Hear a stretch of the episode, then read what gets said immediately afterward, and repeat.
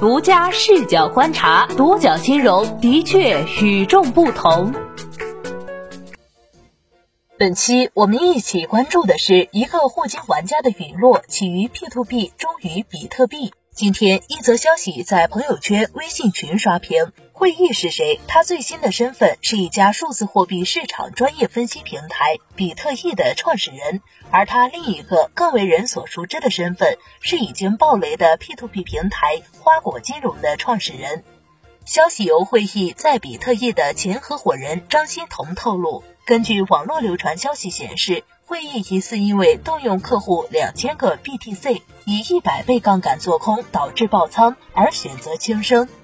一位花果金融的出借人听说了这则消息后，叹了口气：“为了赚钱，命都搭进去了，不值当。”在投入区块链行业之前，会议以花果金融创始人兼 CEO 的身份扬名。这家成立于2013年十月、上线于2014年一月的 P2P 平台，在互联网金融风口正盛的时候，以上线半年交易额就突破四亿元的战绩而闻名于业内。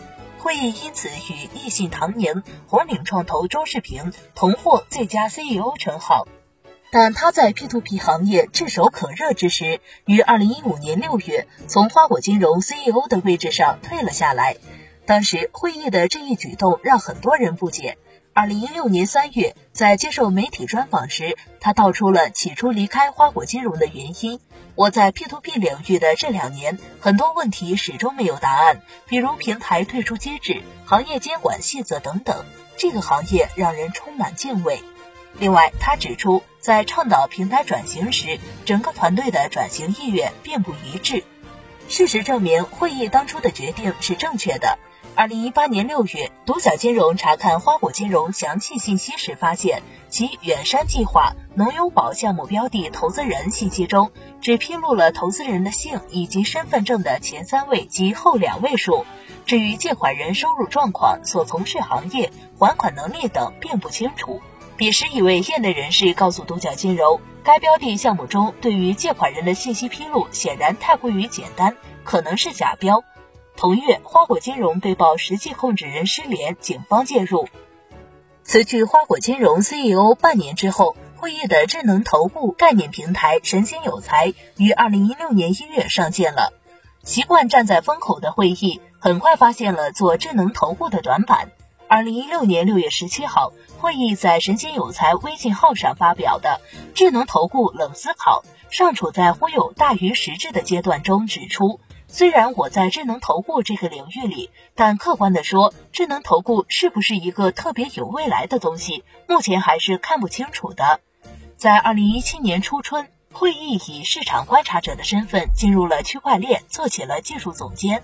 就是这一次转身，让会议感受到了区块链引领下的数字货币市场的疯狂。你要真心喜欢钱，因为钱的别名是自由。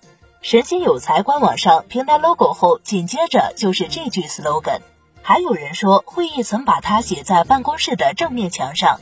据此，有人认为会议是真心喜欢钱。区块链风口来时，会议做了比特币。在它出事之前，让比特币一度声名大噪的，当属2018年4月宣布获得软银中国资本、蓝驰创投的 A 轮战略投资。会议当时宣称这是软银中国投的第一个区块链项目，然而会议出事后，软银中国却宣称并未实际进行这笔投资。公开资料显示，比特币是一家数字货币市场专业分析平台。APP 显示，其具体产品中包括智能 K 线以及数字货币、杠杆合约等服务的代币智能投顾工具。明面上看，比特币的主要业务不是炒币，但圈子里种种暴富神话却与币又有着密不可分的关系。在比特币期货市场上，会议以专业闻名，不少人因为听了他的点评和研究而赚到钱，他也因此吸引了不少粉丝。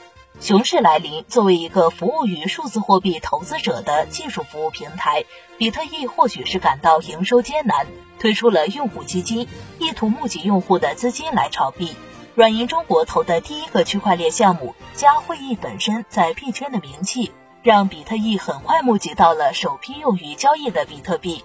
据其公众号披露，三个月收益高达百分之七十九。紧接着又在一月份开启了第二期 VIP 资管服务限时体验，继续募集比特币。会议对于自己在币市的嗅觉显然有很大信心。创办比特币之前，他曾有“逃顶侠”之称。他从花果金融急流勇退，还曾在2015年沪市达到4800点时果断清仓股票。这两次的选择都还算不错。后来花果金融被立案侦查，股市崩盘，他都独善其身，笑看风云。但这一次，他往常独到的判断没有继续应验。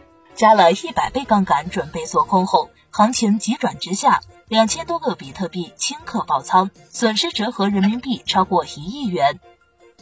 在一些报道中，会议被称为连续创业者，而连续创业者在某种程度上又被称为追风口的人。他们总能看到当前最火热的风口，并迅速 all in。我见到了老会的正直、善良与聪慧。他对生活、对工作永远充满激情。他头脑清澈，思维通透。这是张欣彤对会议的描述。与这种描述形成对应，会议的名字中也多少带点“聪慧一轮”的意思。从公开的履历来看，2003年，会议以管理学硕士的身份毕业于中国科技大学，随后加入 IBM 中国研究院，从研究员做到资深研究员。2006年，会议加入微软。从 Surface 产品经理做到高级产品经理，经过在大公司的多年历练之后，会议决定要自己干。二零零八年，他离职创办了北京图拓科技有限公司。这家公司的具体细节已不可考。从天眼查上信息显示来看，旗下主要有一款名为“品品食品”的 O2O 生活服务类产品，主要为用户提供美食的记录、发现与分享的一站式体验。据天眼查披露。品品美食于二零一三年七月曾获得数千万人民币 A 轮融资，不过千团大战之后，O2O O 泡沫到二零一三年已经泯灭大半，从高峰时的五千多家锐减到两百多家。与此同时，P2P 平台迎来了爆发期，自二零一三年开启了爆发式增长。会议看准机会，很快成立了花果金融，并于次年初上线。花果金融不到两年的经历，给他带来了不小的声誉。一些报道当中也不乏对他的溢美之词，将它比作一台马力强劲的发动机。行业繁荣中孕育了危机，P2P 平台暴雷、跑路、集资诈骗的事情开始大量出现。聪慧一轮的会议对此忧心忡忡，最终以急流勇退的姿态离开了花果金融，创立了一家名为“神仙有才”的平台，于二零一六年一月上线。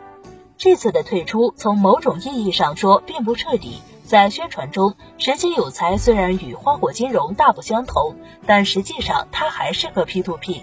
其官网运营报告显示，截至二零一九年一月底，累计交易额二点九五亿元，连 P2P 中的小平台花果金融的零头都比不上。直到二零一七年，区块链风起，十月会议又创立了比特币，只是这一次他失算了。这位始终站在时代前端的弄潮儿，在数字货币的浪潮中结束了自己年仅四十二岁的生命。名校毕业，光鲜履历，仍抵破庄家一轮收割。你如何看待会议风口的人生？欢迎在评论区留言与我们互动。好的，以上就是本期节目的全部内容，谢谢收听，咱们下期再见。